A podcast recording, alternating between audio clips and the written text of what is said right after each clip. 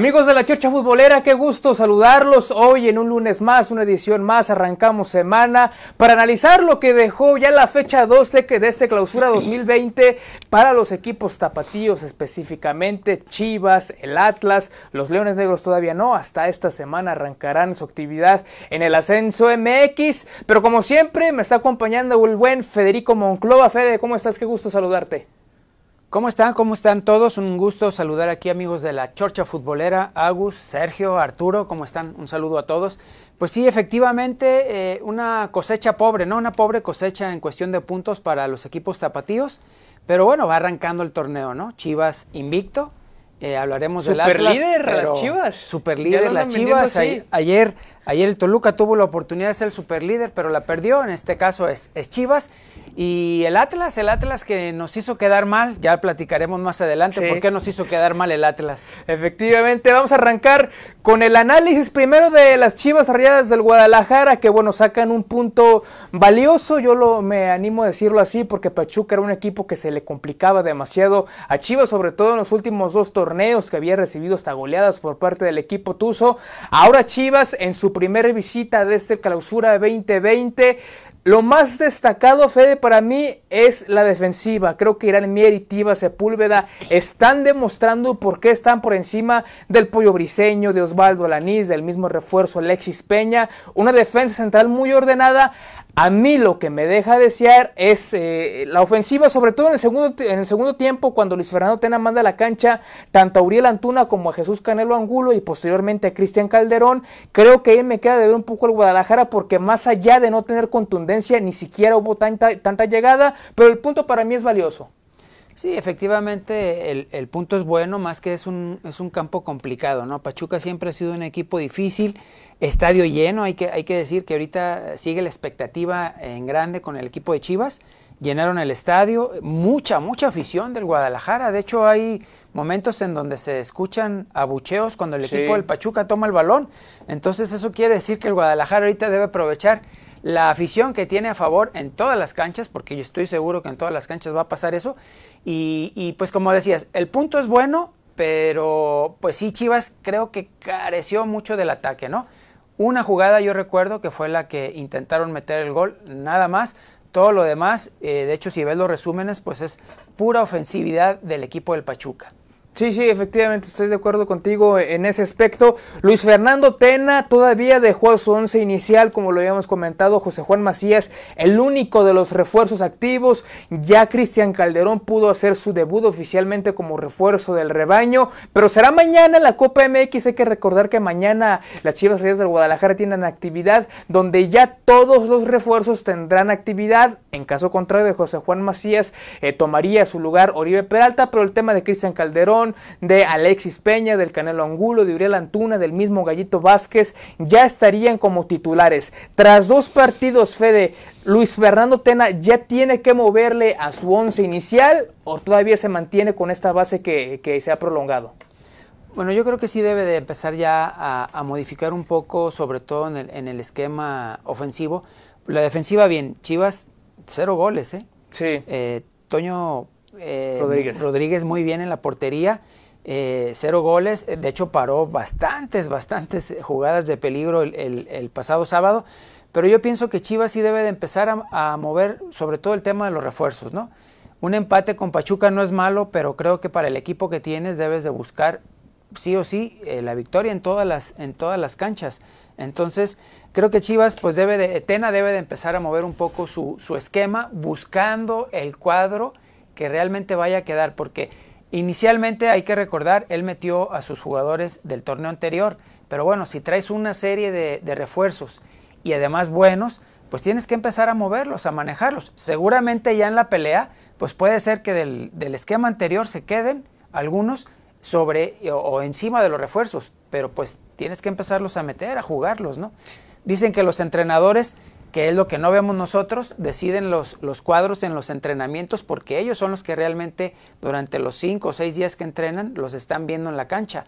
Pero aún así, pues creo que, que todos estamos a la expectativa de ver qué van a resultar los refuerzos de Chivas. Sí, efectivamente, mucha gente, mucha afición de Chivas un poco desesperada en ese aspecto. Recuerda, estamos totalmente en vivo aquí desde las instalaciones del informador para que nos deje su comentario y también nos siga a través de las diferentes redes sociales, en Twitter, en Facebook, el informador deportes, además de la página general donde usted nos está visualizando. Vamos a escuchar las declaraciones de Luis Fernando Tena después del partido. Dice que el empate es justo y que su equipo va caminando poco a poco. Bueno, creo que en términos generales fue un partido muy intenso, de ahí de vuelta eh, muy dinámico. Ninguno de los dos equipos aflojó, realmente hasta, hasta los últimos minutos la pelota iba de un área a la otra, prácticamente ya sin tráfico en el medio campo. Eh, como son los partidos ahora, muy parejos, trabados, disputados. Eh, creo que al final el empate parece justo porque de repente ellos tenían el dominio, de repente nosotros, pero también nosotros que cuando ellos nos dominaban, nos, nos metían a nuestra cancha, nosotros sabíamos que de contragolpe eh, podíamos hacer mucho daño porque tenemos gente idónea para eso. Al final intentamos fortalecer nuestro medio campo porque ellos nos estaban ganando todos los rebotes, tenían, más gente en medio y teníamos que, fortalecer, pero siempre pensando en, en atacar. Eh, creo que muy disputado en general, un justo empate. Lástima por el público que hizo una, que hizo una gran entrada que no haya visto goles, ¿no? pero creo que a pesar del 0-0 creo que fue un buen partido. Ahí estuvieron las palabras de Luis Fernando Tena, que por cierto hoy está de manteles largos, hoy es su cumpleaños, pero la afición ya se la está ganando, lo decíamos en pretemporada, incluso a final del semestre pasado, ya lo más difícil lo consiguió, que es ganarse el cariño de la gente de Chivas, o al menos de un sector importante, después de que ni Tomás Boy ni José Saturnino Cardoso pudieron con el paquete que dejó Matías Almeida. Reiteramos, mañana Chivas tiene actividad dentro de la Copa MX, la, el partido de ida de los octavos de final, para la gente que no, que no lo recuerda, ya la Copa MX se hace una por año, ya cambió el formato, ahora se acomodan eh, como una tabla general, depende de los puntos que hizo cada equipo y vamos diciendo que es una liguilla que empieza en los octavos de final y que se jugará a ida y vuelta. Mañana Chivas reciben el de ida a los Dorados de Sinaloa, ya lo decíamos, espera que los refuerzos, a excepción de José Juan Macías, tengan actividad desde el inicio. ¿Tiene que ser una prioridad para Chivas la Copa MX Fede o primero la Liga? Mm, no, yo creo que sí debe de ir por la Copa. Primero la Copa, que es la que tiene más a la mano y definitivamente con los refuerzos que tiene, bueno, eh, va a ser una, una, muy buena manera de ver Luis Fernando Tena la clase de jugadores que tiene, los refuerzos que consiguieron y así ir preparando también el equipo para la liga. Pero definitivamente, en mi punto de vista, Chivas debe de ir por las dos, por las dos ligas, la Copa y, la liga. No creo que con toda esta inversión Chivas vaya a especular y a probar sus jugadores en la Copa. Lo puede hacer, pero debe de buscar lograr la copa. Sí, el mismo Ricardo Peláez también en, diferentes conferencias de prensa lo ha mencionado, que ellos van por la copa, después por la liga y todo lo que sea posible para ganar al Guadalajara. ¿Ya les queda grande este mote de Chivalácticas, Fede, después de lo contra Pachuca? Yo digo que sí, ¿eh? Bueno, de hecho no sé ni quién se los puso, no creo que sea como tanto las chivalácticas. no, además eran las chivalácticas 2.0, dice Arturo, nuestro compañero de producción, que fuiste tú el que se lo puso, no, ¿cómo crees? ¿Será cierto eso? No, no, no, lo más mínimo. Todavía con ciertos jugadores que no llegaron al final del equipo lo hubiera creído más. Para mí, insisto, la baja de Víctor Guzmán sí, sí es muy importante. Lo que le hubiera dado Víctor Guzmán en este partido contra Pachuca precisamente y que la suerte o coincidencia que en toda esta semana de, morbo de Víctor Guzmán y toda la polémica que desató se enfrentan Pachuca y Chivas, eh, sus equipos o ya el dueño de sus derechos federativos nuevamente eh, Pachuca Eduardo Javier, a Javier Eduardo López es un hombre que sí me convence, es un tipo que sí tiene calidad de juego.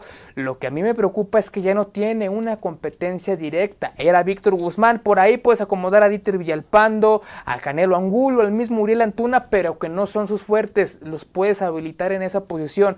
Pero para mí la baja de Víctor Guzmán sí es muy sensible si Chivas sigue teniendo un cuadro respetable, un cuadro que puede aspirar a liguilla, más no sé si al campeonato. Es muy poco, es muy pronto para analizar hasta dónde puede llegar ese Guadalajara. Creo que los cuatro puntos, cuatro de seis posibles, son muy buenos. Eh, que la América tenga un partido menos, eh, que los mismos Rayados tengan un partido menos, te permite tener eh, el estado anímico positivo de que eres super líder después de dos jornadas. Que bueno, ese mote todavía queda muy grande, pero al menos en el aspecto anímico creo que es positivo para el Guadalajara. Y el próximo fin de semana recibirán al Toluca que perdió. Entonces, esta semana tiene que sacar dos victorias porque son dos partidos de locales, Fede, sí o sí.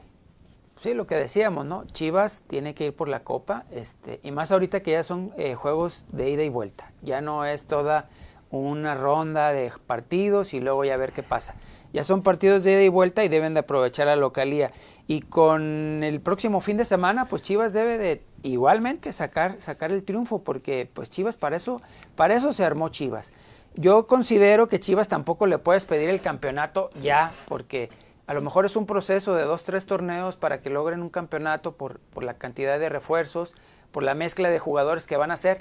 Pero lo que sí es cierto es que Chivas al menos, y como lo dijo Peláez y lo dijo su entrenador y lo han dicho los jugadores, pues tiene que llegar a la liguilla. Y en la Copa, a lo mejor si no la logras, pues mínimo llega a la final, ¿no? Creo que para Chivas mínimo llegar a la final en la Copa y a la liguilla en la liga. Sí, efectivamente. Chivas mañana enfrentará a los Dorados Sinaloa en punto de las 9 de la noche para que siga toda la cobertura a través de las redes sociales del informador. Vamos a cambiar de tema y hoy le vamos a dedicar más tiempo a los rojinegros del Atlas. Algunas personas nos habían reclamado que siempre hablamos más de Chivas y que el Atlas lo dejamos de lado. Pues hoy va a ser diferente porque vaya que el Atlas para bien y más para mal dio de qué hablar este fin de semana. El pasado viernes vamos a analizar primero lo que fue el Atlas contra Puebla, que los rojinegros del Atlas, pese a que llegaban de, con un estado anímico importante después de ganar ante Cruz Azul en el Estadio Azteca, muchos pensábamos, yo me incluyo, también creo que Fede también lo llegó a mencionar, yo pronosticaba una victoria para los rojinegros porque venían con, eh, insisto, con el estado anímico importante y porque Puebla no había tenido actividad, Puebla que pospuso su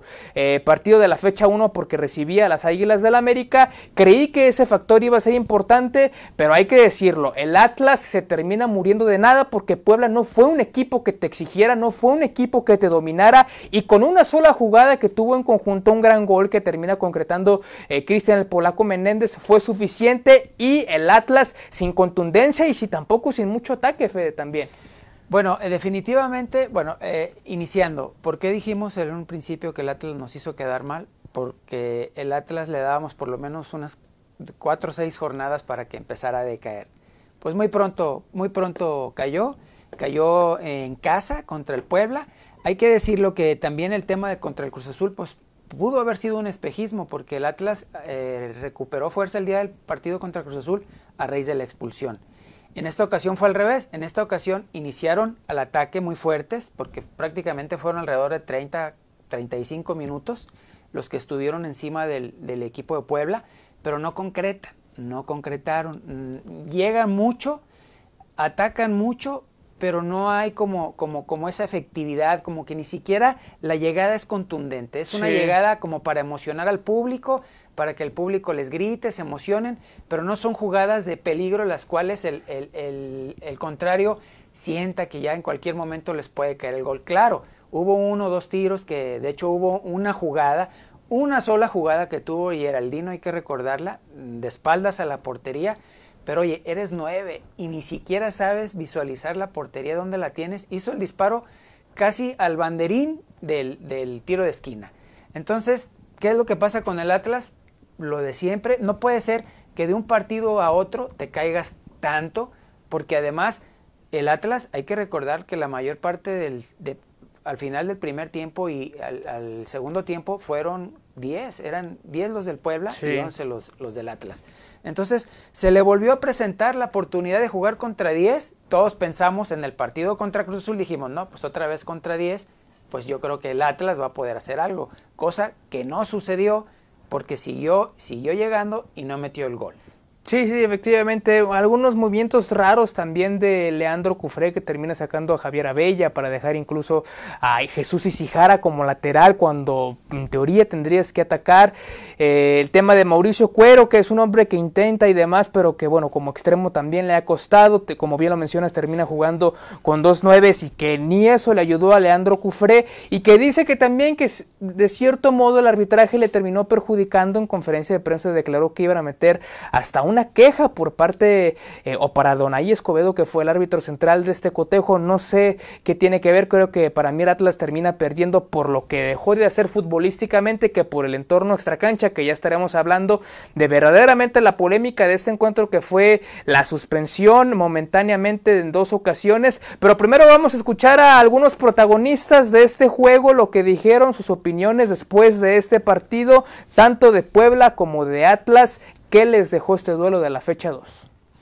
Muy importante porque eh, iniciamos el torneo con una victoria de visitante que, que, fue importante. Aparte, por las circunstancias del partido, con uno menos, eh, creo que el equipo hizo un gran esfuerzo y nos merecíamos el triunfo. Sí, muy contento. Eh, recién llevaba una semana y media trabajando y gracias a Dios tuve, tuve minutos, me sentí muy bien. Eh, a pesar de que ya en el segundo tiempo ya era, era más defender, eh, pues era, era ponerse el overall y, y, y correr por el equipo. Bueno, eh, creo que balance no es positivo para el resultado, pero el equipo eh, se sintió bien, un primer tiempo muy bueno. Después, el segundo tiempo, bueno, ya tenían ellos el, el marcador a favor. Nos desesperamos un poco, pero, pero bueno, creo que estamos tranquilos porque hicimos eh, lo que se había trabajado en la semana, pero pues bueno, lastimosamente el gol no llegó. No, nosotros tenemos que ir paso a paso, ¿no? Paso a paso. Eh, sabemos que no ganamos nada todavía, es la, es la primera fecha para nosotros.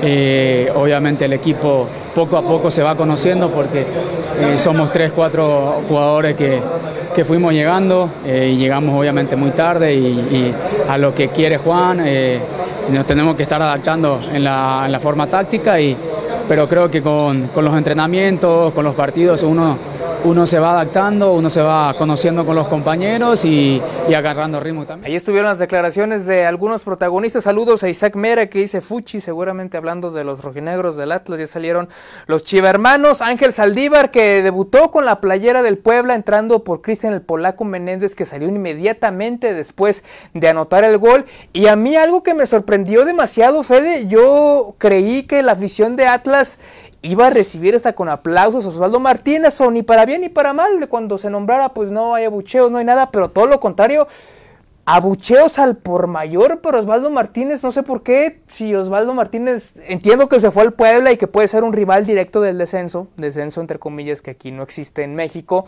o no sé por qué tanto odio a este jugador cuando hace menos de dos meses era ídolo con el número 10.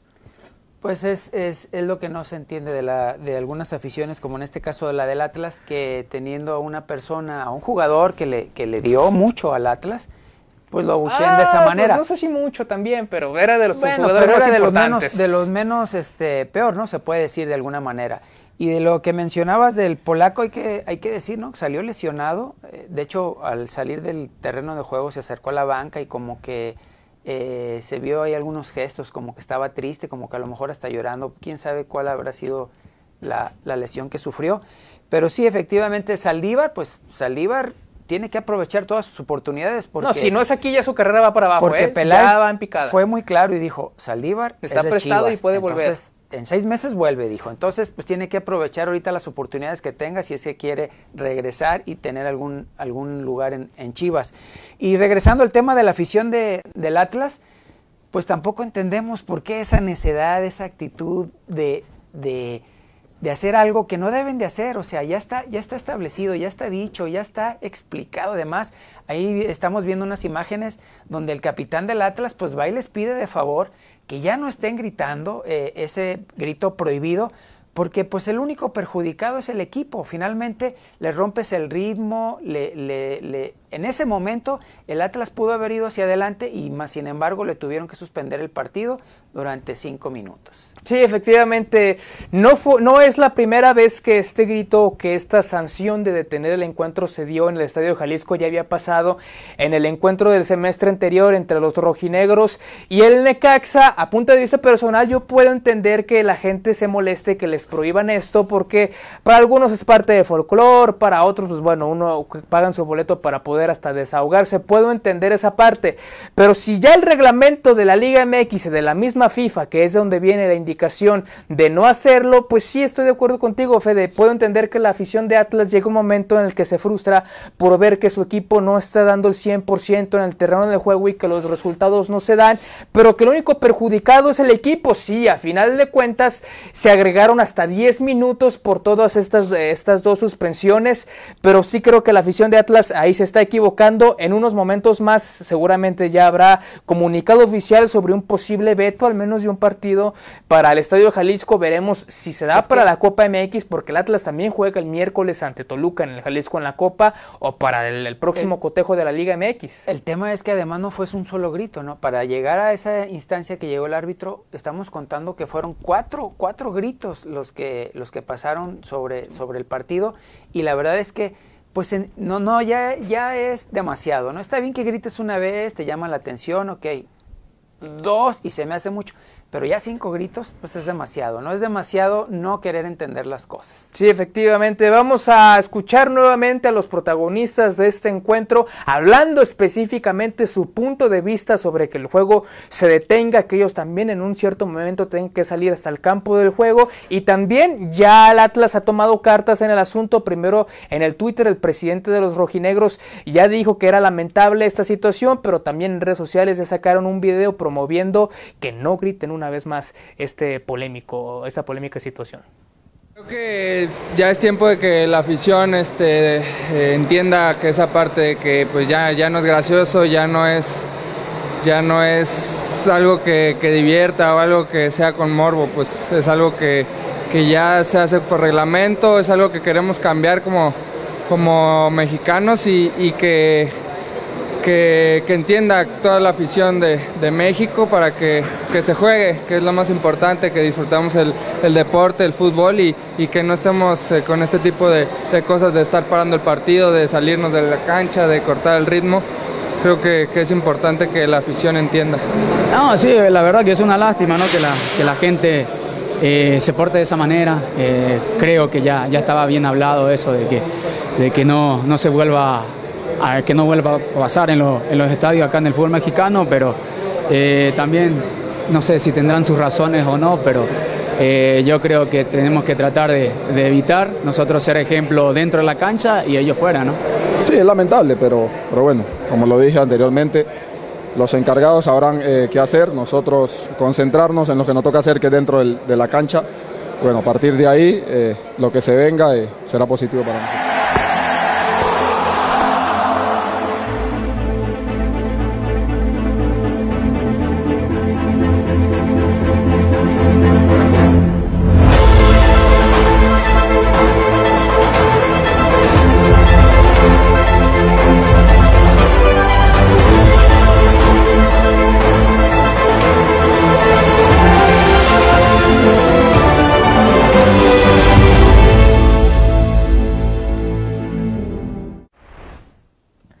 Está la campaña ya de los rojinegros del Atlas. Hace unos minutos sacaron este video invitando nuevamente a Atlas que también anteriormente ya había tenido otras campañas, eh, incluso en las playeras de los arqueros, sobre todo para que no pasara esta situación. Penosamente insistir, la afición lo hace, por unos cuantos pueden perder todos. Y ya Pedro Portilla también en declaraciones para el informador dijo que ellos van a acatar eh, la sanción que se le dé por parte de la comisión disciplinaria de fútbol.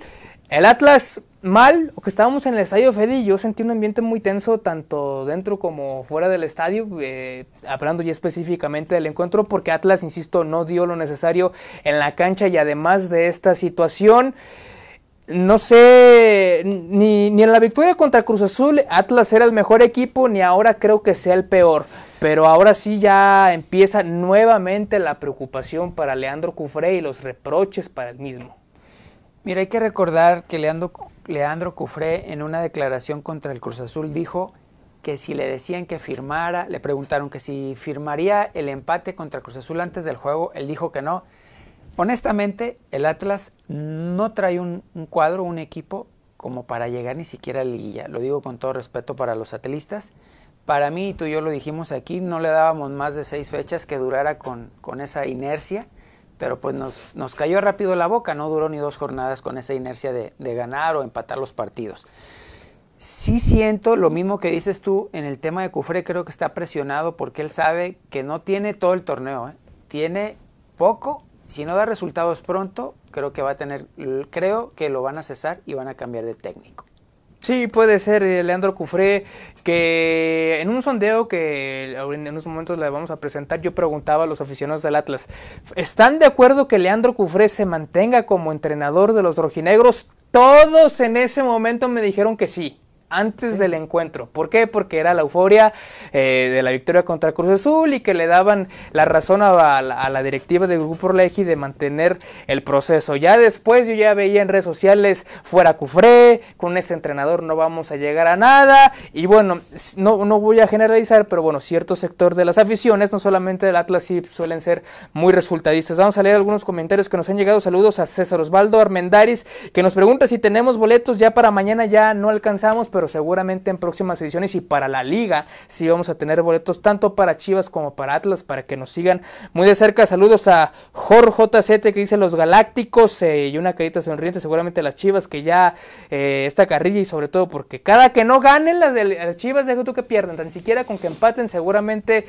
eh, las burlas se van a dejar venir para Chivas y Isaac Mera nuevamente nos comenta siempre va a existir esa gente que no acabó la primaria seguramente refiriéndose a todo este polémico grito y demás, que bueno, insistimos, sí es una situación lamentable y sobre todo porque aquí en el Estadio de Jalisco, insistir, ya van dos ocasiones, en ningún otro estadio de la Liga MX ha, ocurrido esto, pero bueno, es parte de lo que ha decidido hacer la creo que la, directiva ya debería tomar cartas en el asunto. No, y deja tú la directiva, la comisión disciplinaria, pero, que no en este caso, e, En, este, exactamente, pero en este caso el Atlas, pues ya poner a alguien también ahí eh, eh, atentos y empezar a sacar a la gente que haga eso. Si no, no lo vas a poder erradicar de esa manera. Así nada más con, llamaditas de atención y spotitos, no, no se logra. Ya tienes que tomar medidas drásticas y estas son, pues, empezar a sacar a las personas que no atienden la solicitud de no hacer ese grito. Sí, efectivamente. Siempre destacamos nosotros a la afición de Atlas, lo hemos dicho aquí, una de las aficiones más fieles, más importantes de la Liga MX. Y nosotros eh, nos dimos a la tarea de hacer un sondeo previo a este encuentro entre Atlas y Puebla. El Atlas es un equipo lleno de tradición a lo largo de los años, pese a que no hay éxitos deportivos y que podemos entender a lo mejor que gente de un poco de mayor edad tenga sus argumentos para seguir este equipo, pero nosotros le preguntamos a los más chicos si son Atlas por convicción o hasta por obligación por parte de sus padres. Vamos a ver aquí algunas de las respuestas.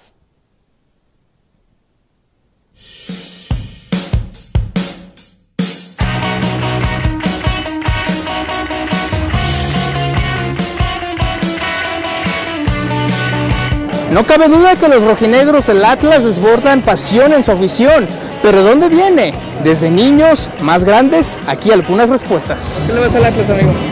Por el amor y la pasión, porque es mi equipo favorito. Este, porque mi tío le va al Atlas, que es la mejor en la clase. De chiquito yo le iba al Atlas, estuve en un club que se llamaba Chuni Benítez y de ahí me empezó a gustar el Atlas. Porque es mi equipo favorito.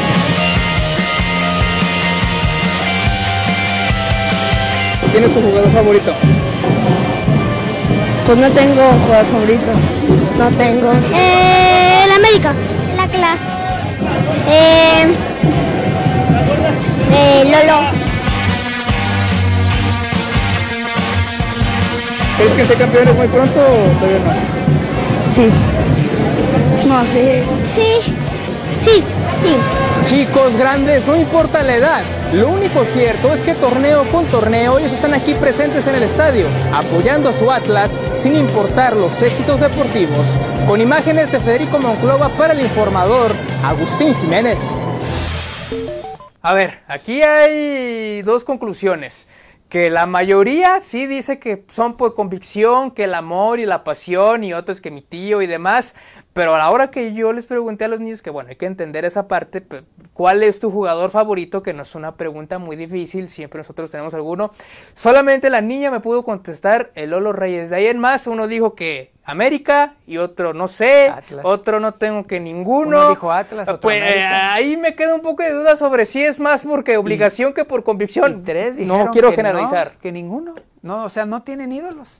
O sea, ¿a dónde está llegando el Atlas? Que en la afición. ¿Quién la afición de los chavos. Oye, ¿quién es el último ídolo rojinegro, ¿Andrés Guardado? Andrés Guardado, Rafa Márquez. Ya no, no saca ninguno. No, hay.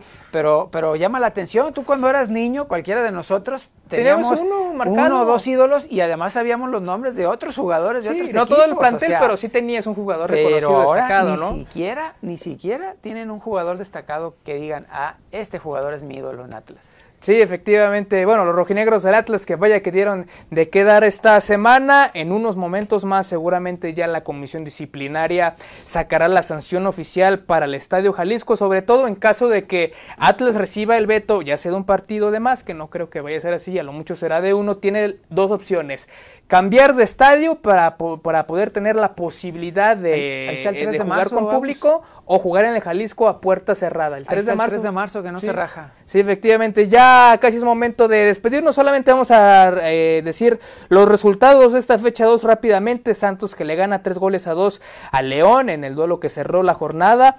Querétaro 3 goles a 0 los Cholos. Necaxa que empezó con 3 goles a 2. Un buen, muy buen triunfo de Necaxa. Las Águilas del la América que ya empezaron en clausura 2020 por la mínima Tigres. Chivas 0-0. Monterrey 2 goles por 2 ante Morelia. El Atlas eh, perdió por la mínima con el Puebla. El Cruz Azul, que bueno, último lugar de la tabla general, ya muchos cuestionando la continuidad de Siboldi. Y que lo más destacado de ese partido fue la entrada de una perrita que ya le pusieron tunita, incluso ya la presentaron como refuerzo oficial y demás. Fue lo más destacado. Y el tema del jueves por la noche, Juárez contra Pumas. Tus conclusiones, Fede, de lo que dejó esta fecha 2 ya para despedirnos. Pues mira, eh, creo que eso de los partidos, hablando de la jornada en general, de los partidos en jueves, creo que puede ser una buena opción y como que le va a empezar a gustar a la gente. De hecho, las televisoras están encantadas porque ya tienen partido desde el jueves hasta el domingo. Sí. Y por otro lado, pues insisto, no fue una buena jornada para los equipos tapatíos. Esperemos que en la próxima, aunque se ve complicado sobre todo para el Atlas, pues mejore. Sí, efectivamente. Saludos también a Raimundo Leonardo Ruiz que nos comenta, jajaja, ja, ja, por un juego ganado mediocremente y un empate ya son chivalácticas. Sí, estoy de acuerdo yo con Raimundo. 2.0. Sí, efectivamente. Gracias Fede por tu participación. a ustedes. Hemos llegado al final de esta chorcha futbolera manténgase bien informado en todas las plataformas del informador, en esta la página general, pero también tenemos el Facebook del informador deportes, así como el Twitter y por supuesto la edición impresa que puede encontrar todos los días en su puesto de periódico más cercano o algunas tiendas comerciales. Mi nombre es Agustín Jiménez, buenas tardes, gracias por su atención.